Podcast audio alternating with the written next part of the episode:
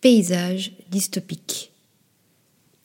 Puisant ses racines dans la peinture traditionnelle chinoise, l'art de Yang Yongliang détourne ces paysages pour les transposer à l'ère de l'Anthropocène.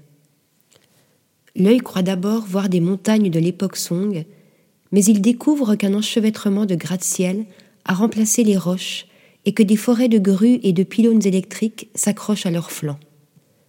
L'artiste, qui vit entre Shanghai et New York, prend les codes du shan shui, paysage, montagne et eau, à contre-pied pour reconstruire un monde dont la norme est désormais celle de l'urbanisation et de l'industrialisation à outrance.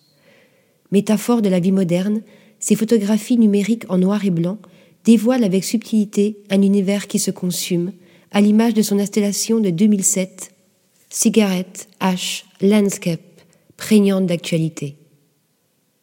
Article rédigé par Sophie Ressa.